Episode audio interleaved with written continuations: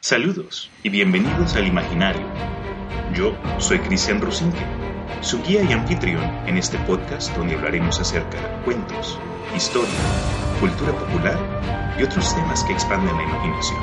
El día de hoy hablaremos acerca de casas y objetos malditos.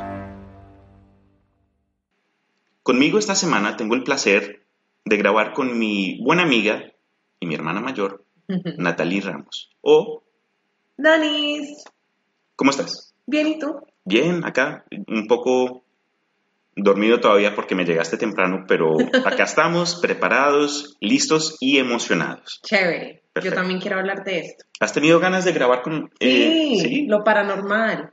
Entonces, ¿de qué vamos a hablar hoy, Natalie? Bueno, yo tengo un par de historias. Me voy a enfocar, yo quiero hablar más que todo de ah, una posesión de un muñeco que fue poseído. Yo creo que muchos lo conocen, Ah, ok, les, pero- da- les ah, daré más detalles. Perfecto, perfecto. Sí, Entonces, no, no el, la voy a arruinar. el tema en sí, vamos a hablar de casas embrujadas y, Ujú. encanta- y encantamientos. Sí, eh, posesiones. Como... Sí, eh, como en, en general el término posesión no necesariamente tiene que ver acerca de un espíritu demonio dentro del cuerpo de un ser humano como normalmente lo pensamos gracias a las películas que han salido en Hollywood en los últimos años. Pero, En este caso es un muñeco. claro, y se, se te notan las ganas. Eh, para darles un poquito más de información acerca de quién soy yo, eh, desde muy temprana edad siempre me han interesado, digamos, los mitos, las leyendas, los cuentos de ciencia ficción y de fantasía, todo tema que involucre un, un- un paso más de, de la imaginación, decirla como común, ¿sabes? Puede ser que vi muchos mu- muñequitos animados cuando era muy joven, o es que los cuentos de mis padres me fascinaron a nivel de que no los he olvidado y desde entonces ese amor siguió creciendo y por los años, entre más aprendía, más ganas tenía de seguir involucrándome con temas de este tipo. Entonces, aunque en el lado científico la existencia de, de- de- de estas cosas de que vamos a hablar no ha sido definida, lo que no vamos a hacer es necesariamente expresar nuestra, nuestra opinión. O sí, ¿sabes que Hablemos de lo que sea. Sí, también. Baila. Eso, entonces hagamos O así. sea, con hechos y opiniones. Preciso, así me gusta más. Todo bien. Eh, cuando estábamos hablando tú y yo, me, me mencionaste un tema muy interesante acerca de una casa acá en los Estados Unidos sí. Que tiene una historia lo más de chévere, aunque algo, Rara. aunque sí, para decirlo así, mm, vale la pena como que hablar de ella. Bueno, yo quiero hablar, te quiero contar acerca de la mansión, porque ni siquiera es una casa, le dicen casa, pero es una super mansión, la Winchester Mansion, que es algo conocida, algunos no la conocen, algunos sí, queda en San José de California. ¿Has escuchado esta mansión? Sabes que hace rato me, como por curiosidad, entre las, entre los huecos de la internet encontré ciertos, ciertos temas o un poco de historia, pero, pero ¿qué, qué tienes tú? Ok, entonces yo te quiero contar que esta mansión le pertenecía a una viuda llamada Sarah Winchester. Ella estaba casada con William Wirt Winchester. Eh, ¡Gato! ¡Salte, gato! Acá tengo el Me estaba gato. asustando. Ok, bueno, esta parte la podemos cortar. Esta mansión le pertenecía a la viuda Sarah Winchester. Esta mansión queda en San José de California, todavía existe. Eh, ella estaba casada con William Wirt Winchester, pero el esposo se murió, obviamente, porque ella quedó viuda. Claro. Sí, en este momento la, la mansión existe y tú puedes ir a turistearla, es una atracción ahora. Y Ah, pero estaba así entonces.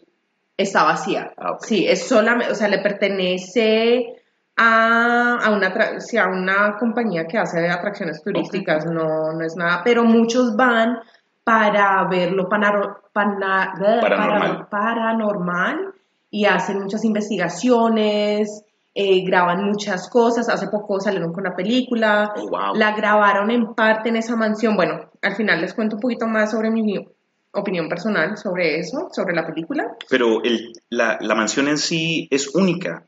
dado muy única. a su arquitectura. Demasiado, eso es lo que te quiero contar. Dime. Bueno, primero que todo, antes de ir a, a- hablando sobre la arquitectura, el, el esposo de Sarah, de Sara, se murió de tuberculosis en 1881. El esposo le dejó una herencia de 20.5 millones que hoy en día equivalen a un total de 520 mil millones de dólares. ¿Cómo? Sí, demasiado. No, espérate. Pero encima de eso, ella también recibió 50% de, o sea, ella adquirió también herencia de una compañía que hacía, creo que rifles para la, eh, hacía armas para los soldados de esa Oh, época. Con razón el nombre, porque hay un, hay un, hay como un- un- una pistola o un revólver, un... Ajá, bueno, déjame llegar a esa Vale. parte. Sí, sí, pero sí, estás Con bien. razón. Ella heredó 50% de esa compañía, entonces ella al día ganaba mil dólares por día en ese tiempo, que hoy equivale a 25 mil dólares por día. Verdad. ¿Te imaginas uno hacer 25 mil dólares por día? Hermano, pero con esa plata yo no sé cuántos carros me Yo construiría y construiría y nunca dejaría de construir una casa. No mentira, no sé por qué ella lo hizo, pero eso fue lo que hizo ella. Entonces, con la plata que se ganó, ella comenzó a... a- a O sea, esa, no fue su motivación, pero eso le ayudó a ella a seguir construyendo porque ella construyó por muchos, muchos, muchos años. Entonces, cuando ella tenía la casa, mm, siempre estaba renovándola, siempre estaba cambiando. Siempre. El motivo del por qué ella comenzó a construir y no pudo parar de construir fue porque después de que se le murió el marido, ella, ella tenía una, una bebé, o un bebé, no sé si era niño o niña, pero tenía un bebé. Y este bebé se le murió y eso fue de una enfermedad que se le come a uno por dentro de los órganos, no sabían muy bien, eso, a- o sea, años atrás nunca sabían, no tenían la, la tecnología, sí, no sabían la verdad de que se murió, pero anyway, el bebé se murió, ella fue por, yo no sé por qué fue a, a, a una, de que le leen las cartas. ¿Un y- psíquico? ¿O ¿Una Sí, psíquica? a una psíquica más o menos. Ok. Y esta vieja le dijo a, la, a Sara que ella tenía que irse de la casa donde estaba, porque ella le dijo que pues se le había muerto el marido, se le había muerto, eh, muerto el bebé, entonces ella tenía como algo pesado Sí. como un, un mal, como un demonio, algo, Algo que así, le quería hacer un- mal. sí, un mal. Bueno, eso fue la la historia que le echó esta, esta señora Sara. Entonces Sara se fue y así fue cuando llegó a California. Eso fue una casa abandonada y... Y por su depresión ella no sabía qué hacer y por hobby comenzó a construir, pero no fue por nada más. Ok, al principio fue por... Ajá, exacto. Comenzó a construir, todo bien, y, y pues la gente pensó que era porque ella estaba depresiva y pues no tenía nada más que hacer, además que tenía plata, entonces ¿por qué no construir? Claro. Pero después, eh, esta casa la compró ella en 1884, o sea, tres años después de que el marido murió y la bebé pues se murió casi de inmediato. Y ahí fue cuando compró esta, ah, ¿cómo se dice? Farmhouse. Una granja. Una granja, sí, una granja semi abandonada, entonces también necesitaba ser remodelada y necesitaba un poquito de construcción, entonces ahí fue cuando ella comenzó a construir, pero después de un tiempo ella comenzó a decir que eran que fantasmas la estaban asustando. ¿En serio? Ajá. ¿Cómo que? ¿Por, por sueños o algo así? No, o sea, cosas se movían en la casa, eh, Oh, los wow. muebles se caían y pues ella pensaba, un momento pensó que estaba delirando porque estaba tan, tan triste de las muertes de su familia, entonces bueno. Entonces ella comenzó a construir y a construir, construía cuartos y era para que los fantasmas se perdieran y no la pudieran encontrar en su propia casa. Imagínate. O sea que ella construía cuartos y uno entraba a un cuarto y había otro cuarto. Y dentro del cuarto había otro cuarto. Y dentro del cuarto había una escalera y uno subía las escaleras, pero no llegaba a ningún lado, llegaba uno al techo. O sea, no iban a ningún lado. Entonces ella pensaba que si ella hacía eso y una persona normal se perdía, el fantasma también. ¡Wow! No, pero toca tener plata para poder entrar a esa Pero clase la de- vieja tenía la plata, o sea, con uno con 25 mil dólares al día. Yo también. Sí, yo me acuerdo haber visto, digamos, en el pasado cuentos acerca de que habían cuartos que llevaban otros cuartos, pero puertas que, las abrías y era pared, era pared Sí, exacto. pura. Entonces, no llegaba a ningún lado. preciso, eso Y sabes que la, la señora nunca tuvo como guianza profesional. O sea, ella se inventaba la arquitectura de la casa, que tampoco era, o sea, no era seguro, no era estable, no... Sí, no, la vieja decía, yo quiero un cuarto acá y... Oh, Dios mío, ¿te imaginas Sí. entonces? Pero menos mal todavía, por lo menos está en buen estado, que lo construyó de forma estable porque todavía está parada, ¿no? La casa todavía existe. Medio, vale, a eso voy a llegar. Está medio, o sea, no es lo que era antes porque en 1906 hubo un terremoto Oh, que afectó la casa. ¿Y la derrumbó? No, no la derrumbó, pero la devaluó. Ok. Sí. Pero bueno, entonces la casa no está totalmente 100% de lo que era antes, pero eso la devaluó.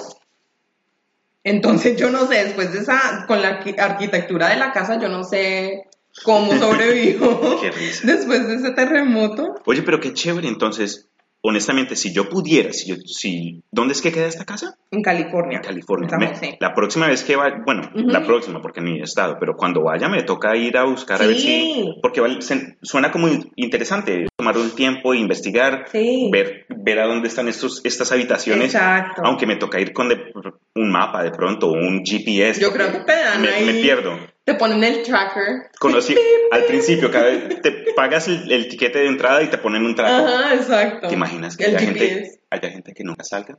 Como que una de cada diez personas nunca sale. Oh, no, eso lo creo. Oh my gosh, qué miedo. Pero bueno, Y se vuelven los fantasmas. oh my god, así es que mantienen a los fantasmas, como que Los como- atrapan.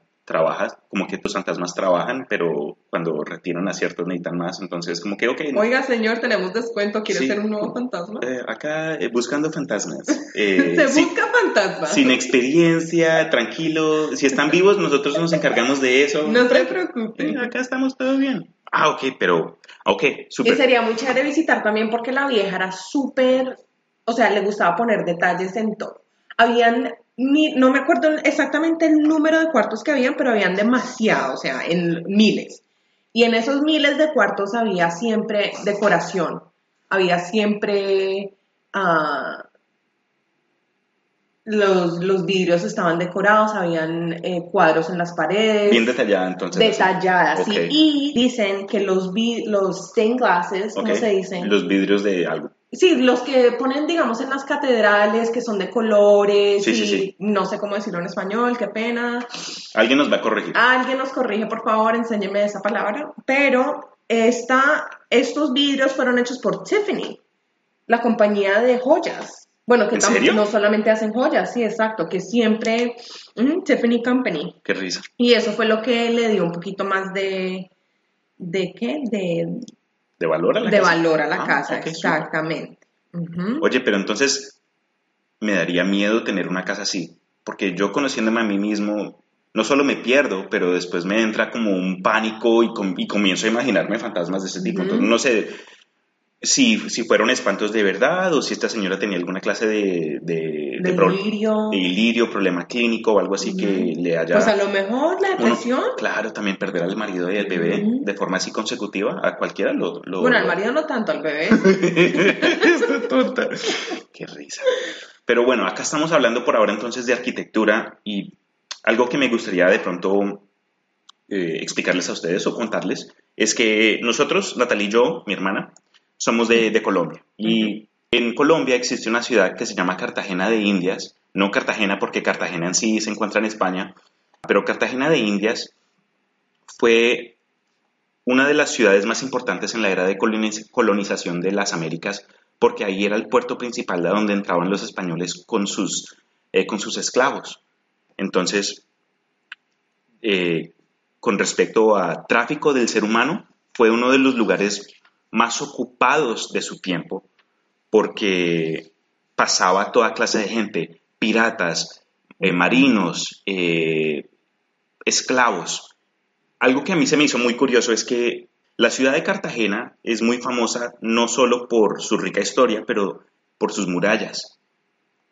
Cuando fue construida, la gente encargada, dado a los ataques tan continuos de piratas, de fuerzas opuestas de otros países, se le creó una muralla y se dice que cada una de estas piedras fue colocada por esclavos. Obviamente en ese entonces no iban a contratar a nadie, ¿sabes? Van a usar el servicio de trabajo más más barato que tenían, que eran gratis. Gratis, que son esclavos o africanos o esclavos indios que capturaron durante la, la época de colonización. Entonces se dice que estas mismas piedras están infundidas con la piel y la sangre Ish. de esta gente que murió trabajando en estas murallas por años, wow. porque este no fue un proyecto que se completó de un día para otro. Claro. Entonces, cada, Wow. cada, cada pared, cada muralla, cada edificio de ese entonces se dice que todavía tiene espíritus de la gente que murió durante su construcción. Ujú. Hay, hay un edificio muy famoso eh, en Cartagena donde mucha gente que ha ido ahí como para visitar o que ha trabajado ahí han, han tenido experiencias Paranormal. paranormales, Sí. fuera de lo común. Yo, bueno, yo fui hace seis años cuando volví a Cartagena y yo bajé a donde estaban las cárceles. Yo sé que no has hablado de esa parte aún, pero en la parte de abajo del castillo habían cárceles. ¿Pero cómo se llama el castillo? El castillo de San Felipe, Ok, ok. que queda dentro de las murallas de la, de la ciudad vieja de Cartagena. Y yo bajé a, bueno, primero que todo, la pared, o sea, el techo y el piso eran súper cortos. Yo tenía que casi acurrucarme un poquito, entre más bajabas, más estrecho se ponía. Y si tienes claustrofobia, no vayan. Baila, sí, Sí, no. no vayan porque se friquean totalmente. Y las, las cells, Las cárceles, las aulas. las- ajá, eran súper, bueno, son súper, súper chiquitas, ¿En serio? súper chiquitas. Yo no puedo dar la vuelta, la, o sea, una vuelta entera con mis brazos extendidos completamente porque ¿Así no- de pequeñas ajá. son? ¡Wow! Sí, súper pequeñas y la presencia es súper fuerte. Hay una presencia negra, total, tú la puedes sentir, o sea, No, no te, no- no te sentiste cómoda, no te sent- no, para nada. Yo me tomé una foto y yo fui con mi papá y le dije, papi, vámonos ya, rico, chévere, sí, ya. Ah, ok, listo. Qué risa. Man. Yo me acuerdo haber investigado y eh, lamento que los nombres ahora no, no los tengo porque, claro, Porque claro. porque, claro. Pero am, con cualquier ciudad antigua, muchos de los edificios se renuevan y se cambian y se actualizan y cambian de, propósito. Entonces, en ese entonces habían como centros militares que eventualmente se convirtieron a hospitales, de hospitales a hoteles. Y me acuerdo haber visto que en específico en Cartagena de Indias existe un edificio que, que ahora creo que es hasta un museo, que en, en ese entonces era un, un hospital. Y murió tanta gente que la gente que ahora trabaja en ese museo dicen haber presenciado cosas que, que, de- que- que no pueden ser explicadas. Ajá. ¿Sabes? Cosas, sonidos que no deben haber estado ahí, cosas que se mueven. y Yo, el, mi espíritu aventurero me, me, me agita, me, me- me empuja a ir a visitar a uno de esos lugares. pero llegas al lugar y te conviertes en super gallina. No. No porque solo iría en, en la luz del día. Si es de noche, Oh. entonces no. Entonces que vaya otra persona. Pero bueno, entonces quiero tomar esta oportunidad para de pronto dar un poquito más de contexto acerca del tema en general, porque es- estamos hablando acerca de, ¿sabes?, de, de lugares históricos donde, donde han habido presencias inexplicables y cosas de ese tipo, pero entonces uno se pregunta, ¿qué es lo paranormal? Por definición en sí, lo paranormal se define como experiencias que se encuentran al margen del campo de la experiencia normal. Una definición que se usa frecuentemente es la de un, eh, un escritor científico llamado James E. Alcock, donde lo paranormal se define de la siguiente forma. Algo que no ha sido explicado en términos de la ciencia actual, algo que únicamente se puede explicar mediante una amplia revisión de los principios de base de la ciencia y algo que no es compatible con las normas de la percepción, de las creencias y expectativas que se refieren a la realidad. Algo básicamente que si no cae en línea de lo que nosotros nos llamamos Normal. normal, se puede definir como paranormal lo cual abre un, un libro totalmente infinito, porque muchas cosas de este mundo se pueden definir de Sí. esa forma. Pero con el tema de hoy, entonces vamos a enfocarnos es en esto de espantos, casas embrujadas, posesiones, como habías dicho tú. Y ahora que estamos, que hemos estado hablando de, pues, de arquitectura y hogares, quiero también mencionar un- unas casas con una historia algo únicas. La primera que quiero mencionar creo que tiene un poco de, de relación a la casa de que, a la mansión de la que tú habías hablado hace poco. Y de la que yo quiero mencionar es la casa famosa llamada la casa Amity. Oh, oh, yeah, yeah, yeah. La casa Amity es famosa pues principalmente porque tiene su propio récord con, con la oficina judicial y la oficina de policías en, en Nueva York, porque ahí es donde, donde se encuentra, pero también famosa porque han habido tantas películas acerca del famoso, entre comillas, Amityville Horror, el horror de Amityville, sí, sí, sí, y creo que ya para, este, entonces, para esta era es, es común ver como en Halloween, que sacan películas de ese tipo como nada. Entonces, cada año, hay, hay- creo que son 13 películas del horror de Amityville. Y en cada una como 13 que... películas. te- uh, 13. Pero, ok, para darles un poquito más de historia, eh, en esta casa en Nueva York ocurrieron ciertas cosas que aterrorizaron a, a la comunidad en su época. Ahí fue cuando uno de los es- uno un espíritu mató a ese tipo. Eh, ahí fue donde pasó, Pues- donde se ahorcó, donde lo encontraron ahorcado en el ático. No, no, ¿Y era no. imposible que él se haya ahorcado o es otra cosa? es, creo que por lo que yo vi, creo que de pronto ese es otro tema que ahora me, me has dado curiosidad, pero en esta casa de Amityville, en Nueva York, fue en, fue en donde en 1974 la familia de Foe fue asesinada Oh, shit. por su propio hijo mayor. O sea, Oh, sí, sí, sí. mientras la familia dormía durante la noche, cada uno en sus propias camas, relajados, Oh. seguros, entró el hijo mayor con un rifle del papá y mató a cada uno de los miembros de su familia. No fue, no fue poco después de lo que ocurrió, que al año después, la familia Lutz, que compró este, este, esta casa. Güey, güey, güey, pero ¿qué le pasó al chico? ¿Qué le pasó al tipo que, el niño que mató a la familia? ¿Él se murió? No, lo arrestaron, Oh, ok, ok, ok, ok. creo. De pronto todavía está por afuera, buscando otras familias. Busco familia. Los niños, los niños, los niños buscan su hogar. Ok, eh, El jingo. claro.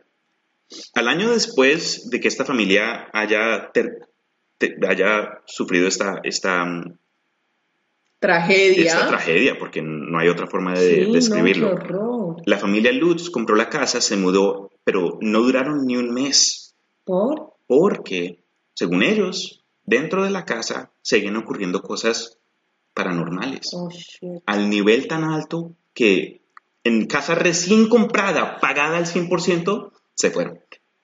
¿Y, Y por qué? porque ellos decían que había alguna clase de presencia que aún permanecía ahí fuera de pronto la familia, los espíritus o las emociones, los pensamientos de esa gente que murió ahí. ¿Tú crees que el niño fue poseído y eso fue lo que lo llevó a matar a los papás? ¿Quién ¿O sabe? fue porque no le dieron la, la- la plata del... De la semana. de la semana? ¿Cómo se dice eso? Mis papás no me dieron la fucking plata, mátala. No me entienden, no me comprenden. Sí, el incomprendido. Los incomprendidos. ¿Quién sabe? Honestamente, pues, dado a que ya han salido tantas películas, ahora en estos puntos, ahora que, está, que estamos hoy en día, es fácil llegar a conclusiones de ese tipo porque no, no estuvimos, primero que todo, no estuvimos presentes Ujú. y ya tenemos tanta, tanto cuento, tanta, que tanto se le Hollywood. perdió la esencia. Sí, precisamente. de Entonces, verdad, sí, sí. uno pudo haber sido un caso de, de- de violencia doméstica que Ujú. uno no sabe, de pronto al niño lo abusaron.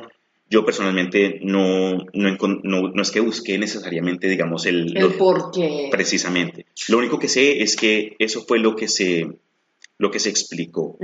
Ok. Pero bueno, esa casa en sí tiene, es, es rica en, en esta clase de, de historia. Sí. Pero la otra casa que quiero mencionar, que a mí personalmente me interesa un resto, es la casa Boleskin. ¿O Boleskin? Bol, Boleskin. Piel de, piel, piel de huevos, ¿no? Bolskin. Pero así no se escribe, es Boleskin, B-O-L-E-S-K-I-N-E, Boleskine. Ok. Pero no es de huevos. Qué tonta. Bueno, esta casa, la razón por qué digo que es interesante es porque mm, no solo se encuentra en las orillas del lago Ness en Escocia, Como el monstruo del lago Ness. preciso, entonces eso, eso tiene ya otro, otro set de cuentos totalmente distintos, pero la casa es popular porque Eh, fue la guarida o el hogar de un mago negro famoso de Inglaterra, alguien que de pronto mucha gente ha escuchado, pero no necesariamente sabe mucho acerca de él, ujú. el famoso Alistair Crowley. Este individuo fue alguien que eh, heredó plata de su padre, quien sabe, era un empresario de su tiempo que, que acumuló, acumuló una gran fortuna y después se la pasó a su hijo y su hijo estudió, fue a universidades Nice. y viajó a, a Egipto, viajó a muchos lugares en ¿No Europa. construyó? No construyó, no, no se creó su propia casa. Que, eh, bueno, de pronto hasta así, pero el man era interesante en sus creencias porque el man era- estaba convencido acerca de, digamos, de fuerzas sobrenaturales y él era alguien que se consideró en su tiempo un espía para, para, Oh. los, para, la- un- para los británicos durante la Segunda Guerra Mundial Oh, wow. y eh, él estaba involucrado en organizaciones secretas. Entonces, mm, se sabe, no tonta, se sabe mucho acerca de, bueno, se sabe mucho acerca de su, lo que está en la superficie, pero sus experiencias en estas áreas, porque él fue y creó organizaciones secretas donde, por lo que, por lo que recuerdo, en lo que investigué, él se, se- metió en problemas en algún punto en su vida y fue a Egipto donde tuvo una visión por otro ser de otra dimensión que le comenzó a dar información y él, cre- él escribió todo lo que le dieron y creó, no, no quiero decir religión o culto, pero una organización basada en lo que este, este ser le, le, le enseñó, entre comillas.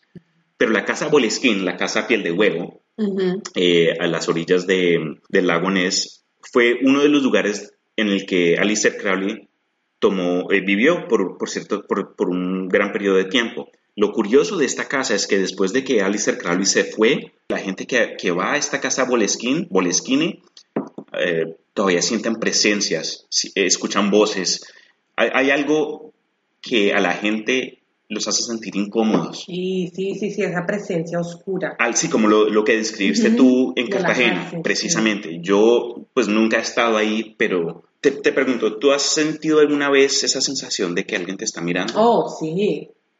Especialmente cuando yo jugué con magia negra en Colombia, cuando era, sí, yo sentía, digamos, yo me iba a dormir una vez, Cris, yo no sé si te he contado, yo me fui, bueno, súper rápido, una historia Dale. personal, pero yo me fui a dormir y tú sabes, mi cuarto en Colombia era, el techo era mitad de vidrio. Sí, en el apartamento. Entonces, sí, entonces a veces yo tenía la luz directa de la luna, que era bastante, y cuando era luna llena era bastante brillada, o sea, brillaba bastante Entraba la- a tu cuarto. Yo vi una, te lo juro, yo no sé si fue un sueño o fue realidad, pero yo lo sentí como si fuera realidad, pero yo vi una sombra y esa sombra se sentó en la cama y yo sentí la cama, como tú sabes, la- cuando La alguien se presión. exactamente, ¡Wow! y fue justo después de que, porque yo hice bastante magia, digamos, para que los tipos se tragaran de mí, yo quería, un- y funcionaba, o sea, yo decía, uy, yo quiero salir con Sebastián Pepito, y hacía la, la magia, no sé qué, y al día, bueno, no al día siguiente, pero como a la semana, a, la- a las dos semanas, estábamos ahí, no, ahí, me lo rumbeaba, ¡Qué risa! no. ¡Wow! Entonces, funcionó Sí, en algunos casos sí. en algunos casos. Sí, sí. La probabilidad de que yo no sé si era como, Te dio la, la, la confidence. sí, exacto, como La que me dio la, la, la- Las- ¿Confianza? Eh, No. Acá estamos un par de colombianos viviendo en los Estados Unidos y ya se me nos perdió el español. confidence, me dio, Hablando Spanglish. Bueno, en fin, sabemos a lo que te me refieres. dio huevos para darle al man. A mí me da, Bueno. es, es que risa, porque mira, yo me acuerdo la, la última vez que yo fui a Colombia, que fue hace como cinco o seis años, algo así, Ujú, apenas sí. me dieron la ciudad, la residencia acá en los Estados Unidos. Lo primero que hice fue comprar tiquete, hablar con mi papá y salí de ahí y me quedé como por dos meses. Sí, yo me acuerdo, sí, porque después fui yo. Sí, la pasé una chimba, una, la gocé, vi a gente que hace rato no había visto. chévere. Pero cuando estaba en Cartagena, justo convenientemente con lo que estamos hablando, me encontré con uno de nuestros hermanastros, am, alguien que pues que es parte de la familia de forma indirecta, pero siempre va a ser va a Sí, estar con nosotros. un hermano, un hermano. Claro, sí. precisamente. Y eh, él me invitó a salir, fuimos a tomar unos tragos y él me contó, Hola, Eric, más te vale que estés escuchando. bueno, fue Haloran, el Oh. hermano mayor. Ok, hello, cualquiera, todos escuchen. Y Haloran, mi hermano Haloran me contó que en las playas, en, en una playa en específico, había un man, un, un vagabundo, que se decía te podía leer, decir el futuro. Pero de la forma, bueno, eso existe por todos lados, Sí, ¿sabes? sí, sí. Pero de la forma que Halloran me explicó a este, este individuo, me, quedó me sorprendió, porque se dice que si encuentras a esta persona en las playas de Cartagena con, eh, y tú le, le pides que te lea el futuro, él te pide por un cigarrillo y te pide que escribas tu nombre sobre el cigarrillo Sí. y él se lo fuma y cada, Yo he hecho y- eso. y por cada puff o cada, cada vez que él inhale el tabaco del cigarrillo, poco a poco comienza a decirte no solo de tu pasado, presente, pero antes de terminar el cigarrillo comienza a leerte el futuro. Uh, Y yo si, si hubiese tenido tiempo o las ganas, No, hell no. hermano, yo, yo lo hubiese buscado, pero, no, yo no. pero bueno. Eso abre puertas a muchas cosas. Eso es lo- por eso es que yo personalmente no, no, no quiero jugar con una tabla Ouija, Sí, no, no. porque es que no sé, crea o no crea, he escuchado demasiadas cosas negativas. Es decir, Sí. no es por, independientemente de, de tu religión o tus creencias, Sí. si alguien te dice, este lápiz amarillo cada vez que yo lo, lo cojo, se me parten las piernas. No es para que lo agarrar. Precisamente, y desafortunadamente la mayoría de las veces que yo escucho cuentos acerca de las tablas Ouija son cosas negativas. Sí. Entonces, ¿para qué? Bueno, yo he escuchado cosas también positivas, pues aquí en los Estados Unidos, yo no sé si en el resto del mundo lo venden como un juguete, pero uno puede ir a cualquier tienda acá y uno se puede comprar una tabla Ouija y ya, Eh, chévere, se va para la casa. Tanta risa, dude. Acá una compañía de juguetes famosa la- las vende y los Sí. uno los encuentra en, jugueterías. Por 5 dólares uno la puede comprar. ¿te imaginas? Sí, no, no me imagino, pero... Eso me da miedo, man. Sí. porque es que es Hay tan que fácil. respetarlo. Precisamente, Mm. precisamente. Pero bueno, continuando acá con el tema, Bueno, entonces esa casa, la piel de huevo, piel de huevo, ese fue otro de los ejemplos de casas, de otros ejemplos que pues me, me dieron interés. No quiere decir piel de huevo, gente, por favor. De pronto, es- quién sabe, puede ser la familia o algo así, un lugar en específico por allá en Escocia que significa total, o- otra cosa totalmente. Pero en fin, hace, hace como hace como dos años o algo así, yo me compré una caja en internet como de, de, de cosas de terror Oh, ya, ya. y cuando me llegó esta caja meses después, un servicio que honestamente no le recomiendo a nadie porque el servicio al cliente fue súper pésimo. Pero cuando me llegó este, esta cajita con cositas y huevonaditas, me llegó un muñeco de... un muñeco. Un muñeco, no le digas. Me llegó un muñeco, un juguetico, que a mí no me gustó mucho, pero... A mí am- yo sabía, porque la- cuando yo era joven, la persona que me introdujo a este tema de las películas de La terror persona que lo traumó de por vida fue esta tonta que está al lado fui mío. yo, claro, como Entonces, buena hermana. Claro, típico. Entonces cuando me llegó este, este, esta cajita con el juguete, se, se lo di a ella. Pero tú, tú tienes información acerca lo que De la era. historia original. Cuéntame. Sí, bueno. Entonces, este muñeco es Chucky. Ustedes conocen a Chucky, más o menos. Ese es el muñeco maldito. Han hecho películas de este muñeco. Pelirrojo, Pelirrojo. con cicatrices en la sí, cara. exacto. Vuelto ya- mierda con el cuchillo que lo persigue. Chup. Chucky. Crazy, loco, súper travieso. Travieso. Travieso. Bueno, el caso. Este famoso muñeco es la inspiración para Chucky. Que se llama Robert. Entonces el Chucky lo sacaron de... de- De Robert. De- oh, o sea, el muñeco original de la historia de Chucky es Robert. Sí. Vale. Y este muñeco, Robert, fue un regalo para un niño que se llamaba Robert Eugene Otto.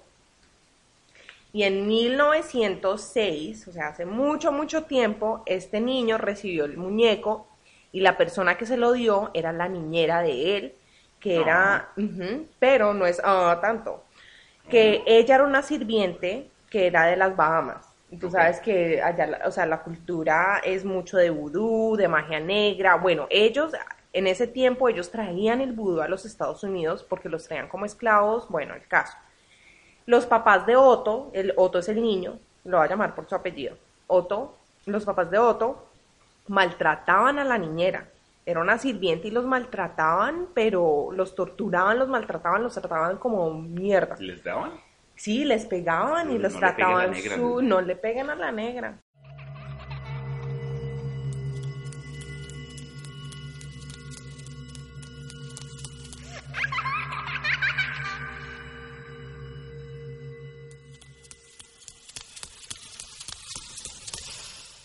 Bueno, el caso fue que ella tuvo un plan de escaparse.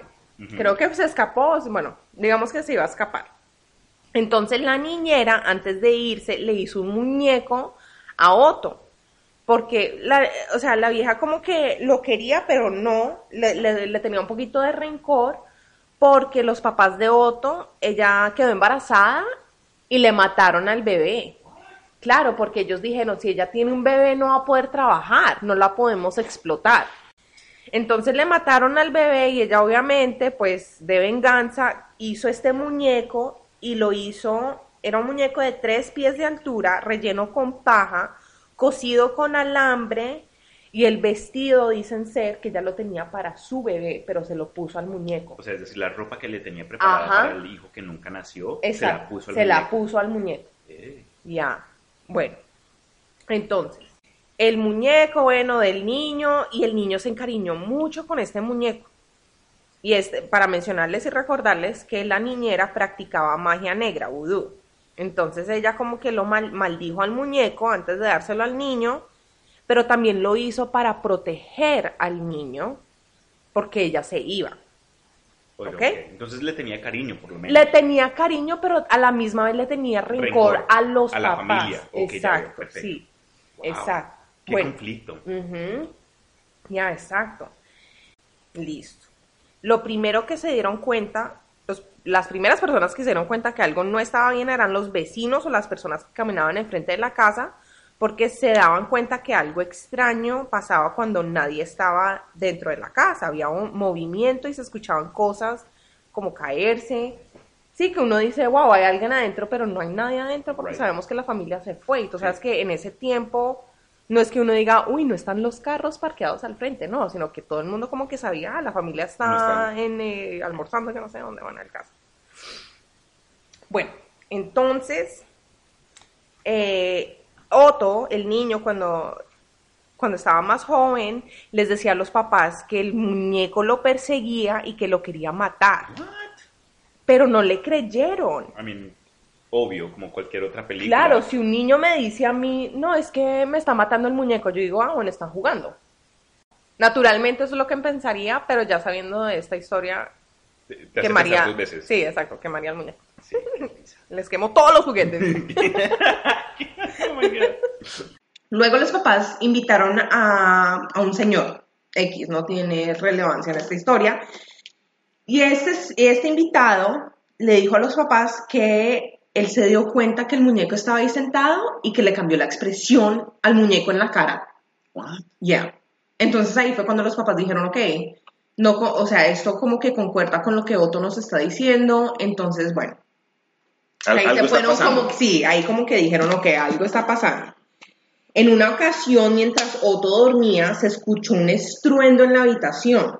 Cuando los papás fueron a ver a, pues a, a- ¿Qué está pasando? Sí, exacto, como que escucharon sonido, ruidos súper, súper duros desde el cuarto de Otto. Fueron a chequearlo y cuando le preguntaron a su hijo por qué había hecho eso, como que, oiga, ¿por qué está botando los muebles al piso? Otto les dijo llorando, no, es que no fui yo, fue Robert. Entonces ellos como que, what? Ok, ¿Qué está bueno. pasando? O el chino está loco o hay algo de verdad. Mommy,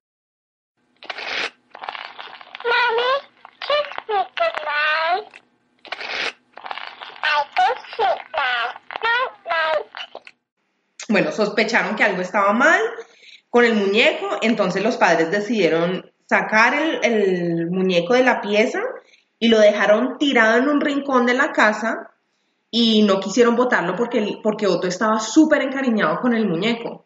Entonces dijeron, no, pues guardémoslo, pero no lo botemos porque, Claro. tú sabes, a nadie le gusta escuchar a un niño llorar, entonces, bueno. Bueno, entonces eh, con, el, con el paso del tiempo, Robert como que se olvidó y se quedó en el ático y Otto, Otto creció. Sí, como que Sí. creció Así y bueno, no pasó mucho tiempo cuando Otto descubrió en el ático a Robert, su olvidado compañero de juego, y de inmediato lo rescató, le quitó el polvo y bueno, lo puso otra vez en su, Habitación. en su cuarto, sí, en su habitación. Y a partir de ese momento, el estrecho vínculo que había entre el niño y el muñeco se volvió presente y como más fuerte. Y eso que ya no era tan tan niño. Claro. Bueno, y ahí fue cuando volvió a pasar todo extraño en la casa, pasaban unas cosas súper, súper raras. Sonidos, cosas que se mueven. Sonidos, cosas que se mueven, en la cocina se encontraban cuchillos donde no deberían estar, se encontraba todo abierto, los muebles en el piso, vieron al muñeco caminar, What? ya se movía de un lugar al otro solo. So, ¿Tú qué harías si ves a un muñeco caminar solo? Lo pateo. ¡Gol!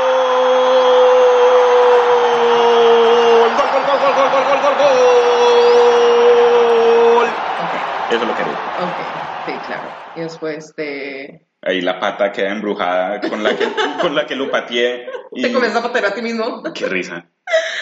Bueno, el caso fue que Otto creció, se casó, ya es adulto. Eh, obviamente cuando él salió de, la de esa casa original, ahí fue cuando conoció a su esposa, una mujer súper linda, y él siempre tuvo como el corazón en su propio hogar donde él creció, entonces le dijo a la esposa, no, volvamos a mi casa original, volvió a vivir, se mudaron otra vez a esta casa donde estaba el muñeco, Robert, y la esposa de Otto afirmaba que el muñeco no era normal. Y aún Otto cuando, cuando, o sea, ya mayor y todo, él todavía tenía como esa ¿Conexión? conexión con el muñeco, que era como enfermizo. ¿Tú te imaginas a un, Claro. ya un señor ya grande, hecho y derecho con un fucking muñeco? Claro, eh, yo todavía no tengo los peluches que tenía cuando era niño. Eso es totalmente- Exacto, tú eso- eres un ejemplo Sí, yo soy un hombre. perfecto. Yo ya soy un adulto. Yo, Yo, ya soy hombre y yo ya- tengo muñecos. Yo no tengo eso. Eso no los tengo en el closet guardados en un... en- No tiendo la cama y los dejo ahí encima No. todos los días. pa- para nada. Bueno, entonces después de un rato como que eh, pasaban cosas tan raras que los dejaron de visitar, no tenían visitas, el caso, el, pa- el- el tiempo pasó. Otto murió en 1972, su esposa, mejor dicho, no esperó a que el cuerpo estuviese frío para vender la casa, porque apenas este man se murió, ella vendió la casa y dejaron al muñeco atrás, esa señora no quería saber nada de nada de esa casa, ni lo que estaba, dejó todo. Y después una familia se mudó a esta casa y encontraron al muñeco. Una niña de 10 años encontró al muñeco, se emocionó, como que, ah, la emoción de un muñeco nuevo. right, right, right. A Robert no le gustó. Él extrañaba a Otto y yo creo que ese fue el único daño que él se encariñó. Obviamente recuerden que este muñeco estaba maldecido y yo creo que ella le puso una brujería, un hechizo, que solamente Otto y el muñeco tenían esa conexión. Ok. ¿Ok? Entonces, esta niña, eh, Robert intentó matar a esta niña varias veces. Los papás encontraron la- eh, al muñeco encima de la niña y ella gritaba y les decía, es que este muñeco me está tratando de matar. What the fuck? Entonces, ellos creen, bueno, el caso fue que el muñeco lo abandonaron otra vez Ok. pero ven, te cuento. Después de un tiempo, este muñeco, y este muñeco se encuentra en, En un museo. Sí, actualmente. actualmente lo pueden ver en un museo y le pueden hacer YouTube videos, De- que pueden ver cualquier cantidad de videos de esto. Eso sí, les digo que yo una vez me la pasé toda la noche viendo videos, me los vi tantos y leí tanta información de este muñeco que no pude dormir Oh, Dios. porque tenía mucho miedo. sí. Eso nos pasa a todos. Cuando encontramos un tema algo interesante pero terrorífico Oh al mismo God. tiempo y nos, da- y nos caemos en ese hueco de información que, que No. ni sabemos ni cómo salir. Y la propia mente como que comienza a jugar sucio con uno, porque yo tenía a mi perrita, mi perrita estaba viva para ese entonces, y ella como que hacía cualquier, cualquier ruido y yo, "Ah, el muñeco.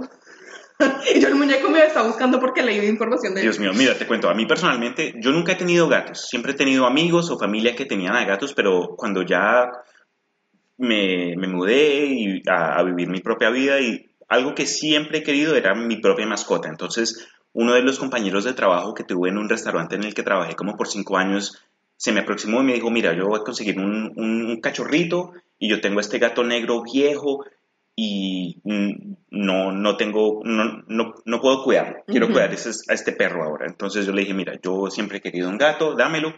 Y me lo dio. Se llama Chimichanga, es un gato negro peludo, es divino. viejito, bien cuchito, bien todo, todo, todo No bien. La gente viene a mi apartamento a visitar es al gato, no a visitarme a mí.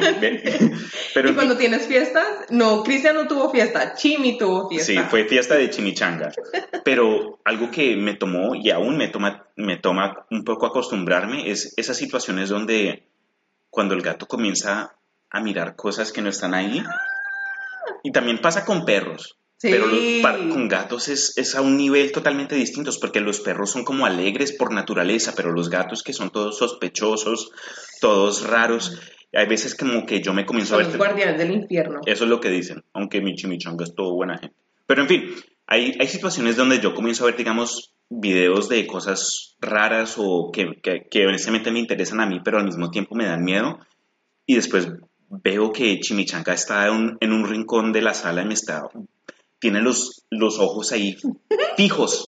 Y después como que mira detrás, mí, de- de- detrás de mí y después me mira a mí y después detrás de mí y me mira a mí y como que hasta a mí me da miedo como que voltear la cabeza y decir, "Oh, puta, que está detrás mío? No sé, mm, Si lo veo me ataca. lo ignoro, como que no, todavía es, mm, lo que esté detrás mío es un amigo. Supuestamente cuando uno siente esa presencia, uno debe decir, tengo miedo, por favor, déjeme en paz. O- ¿En serio? Ajá, sí. Ah, eso no sabía. Ujú, Yo siempre... yo Ahora ya saben, Brujería 101 Con nanis. con Natalie... eh, eh, Yo tengo mis cristales, mi sal. No, en el, serio. el- el circulito de sal ahí alrededor. Sí, toca, a veces toca. Bueno, el caso, la última cosa que te quiero decir acerca de Robert es que, bueno, está en el museo, pero lo chévere y lo completamente escalofriante es que está como en una caja de vidrio y sí, le puedes tomar fotos, puedes grabar y todo, pero antes de hacer esto le tienes que pedir permiso. Uno tiene que pedirle permiso a Robert de poderle, uno tiene que decir, ay Robert, ¿te puedo eh, tomar una foto, por favor? Ay Robert, te ves muy bien hoy, te voy a grabar, ¿está bien? Y supuestamente dicen, si uno no le pide permiso, cuando vuelves a la casa te pasa todo mal. Hay muchas historias de gente que se estrella, de, sí, hay gente que se estrella o llegan y se les quema parte de la casa. Y cuando esto pasa, tienen que mandarle una carta escrita a mano al museo pidiéndole perdón al muñeco. Imagínate. ¡Wow! ¡Qué cosa! Ah, yeah. Búsquenlo, por favor. Es una, es una investigación completamente Entonces, interesante. no sirve mandarle un, un correo de voz diciéndole, oye, eh, Robert, lo siento acerca de no haberte pedido permiso. No, el muñeco se mano. quedó. Sí, el muñeco se quedó en 1906. Toca esa No progresó. Tocas con, con máquina y todo. Sí, exacto. Y si no la tienen, se jodieron, se murió todo el mundo. Algo interesante de este muñeco Robert es que últimamente es, se ha vuelto algo popular, aunque siempre lo ha sido, dado, digamos, películas como eh, The Conjuring o Annabelle. Anabel también es real. Annabelle también es otro muñeco. Anabel es real, es la Raggedy Ann.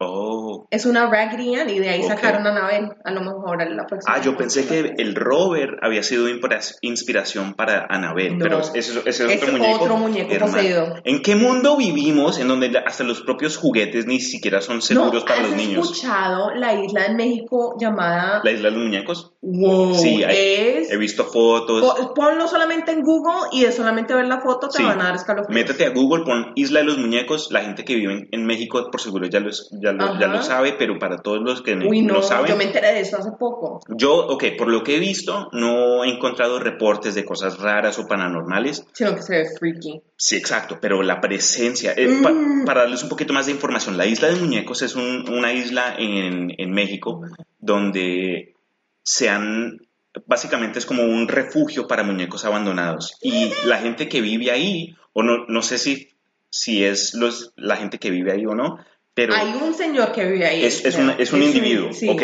este esta persona Creo. cuelga muñecos abandonados por la isla entera. Oh y hasta hay, fotos de, de, de, de avispas que han colonizado estos muñecos y los han vuelto como... se- ¿Sabes? De- es muy raro. Me imagino que solo entrar, llegar ahí uno a Yo me barco vomito, yo me vomito. y ver este bosque con, con muñecos. Eso a mí me suena como cosa rara.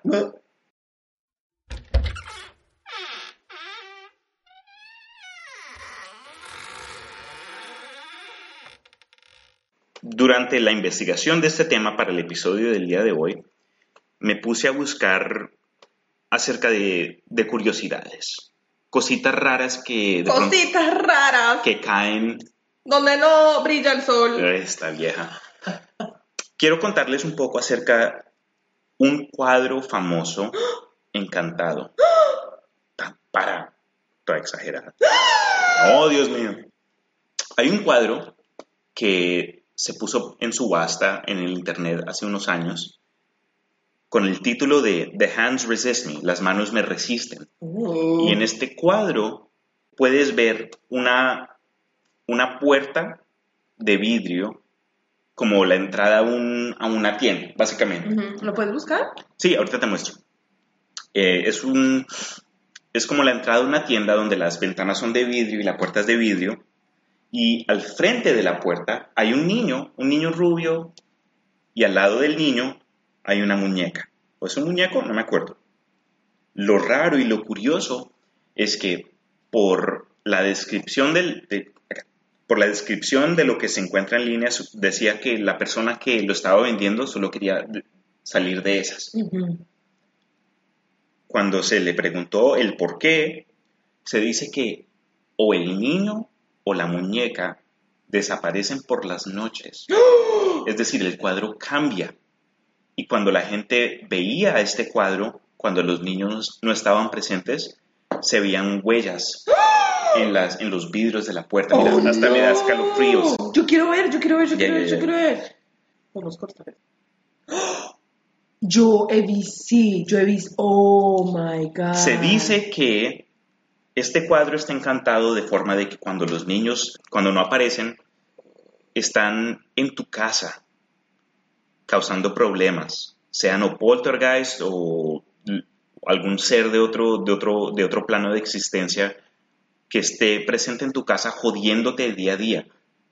Y las manos o las, las huellas que aparecen en el vidrio detrás del niño y la muñeca son las almas de la gente que ha comprado este cuadro que se atraparon. Oh no. Pero te tengo algo que de pronto te va a sorprender más que nada. ¿Qué? ¿Más que eso? ¿Qué? Este cuadro es falso. ¡Oh! Después de que la gente se dio cuenta que, es- que algo raro estaba pasando con el cuadro y lo de la venta y todo, fue como un, un, uh, un experimento social, por decirlo así. Oh, Como un creepypasta. Precisamente, como un cuento hecho en el internet, basado en cuentos medio Sí, como inspirados de la realidad. Como Ah, no, el Slenderman es otro cuento, eso es para otro episodio totalmente. Ok, porque eso también es inventado. Eh, se- sí, sí, es inventado, pero Pero se formó a la realidad porque la gente lo creyó tal. Bueno, precisamente, es- ese tema en sí como que un- creo que vale la pena tomar en cuenta de pronto la- el poder de la mente con respecto a lo que pensamos y lo que afecta en la uy, eso realidad. sería chévere para otro episodio. Preciso, preciso. Sí. Pero el- hablando de un tris de Slenderman, eso fue lo que pasó. Sí, fue un creepypasta que la gente comenzó a pasar por la internet y mucha gente le interesó mucho este tema y comenzaron a escribir más acerca de pronto el backstory, el Ajá. lore, la historia de este ser que le, le denominan Slenderman o Es el hombre ve. Sí, sí, sí. En fin. Eh, Entonces el cuadro es falso. Sí, regresando al tema del cuadro de las manos me resisten, se confirmó que fue falso. Pero bueno, gente, em, Muy chévere los temas de hoy. Sí, Muchísimas honestamente, gracias por compartir conmigo. claro. eh, esta información, pues, se la damos a ustedes con, con, con las ganas de inspirarlos a ustedes, Sí. como que a, a salir de sus casas y revisar los lugares donde ustedes viven, porque esta clase de temas se encuentra en todo el mundo. Entonces, Hola, sí, ahí crean en lo que crean. Los invito a ustedes para abrir sus propias conciencias y Para asustarse a ustedes mismos. únanse a nosotros la próxima semana y espero que tengan una semana súper positiva. Namaste, you guys. Se me cuidan. Chao. Bye.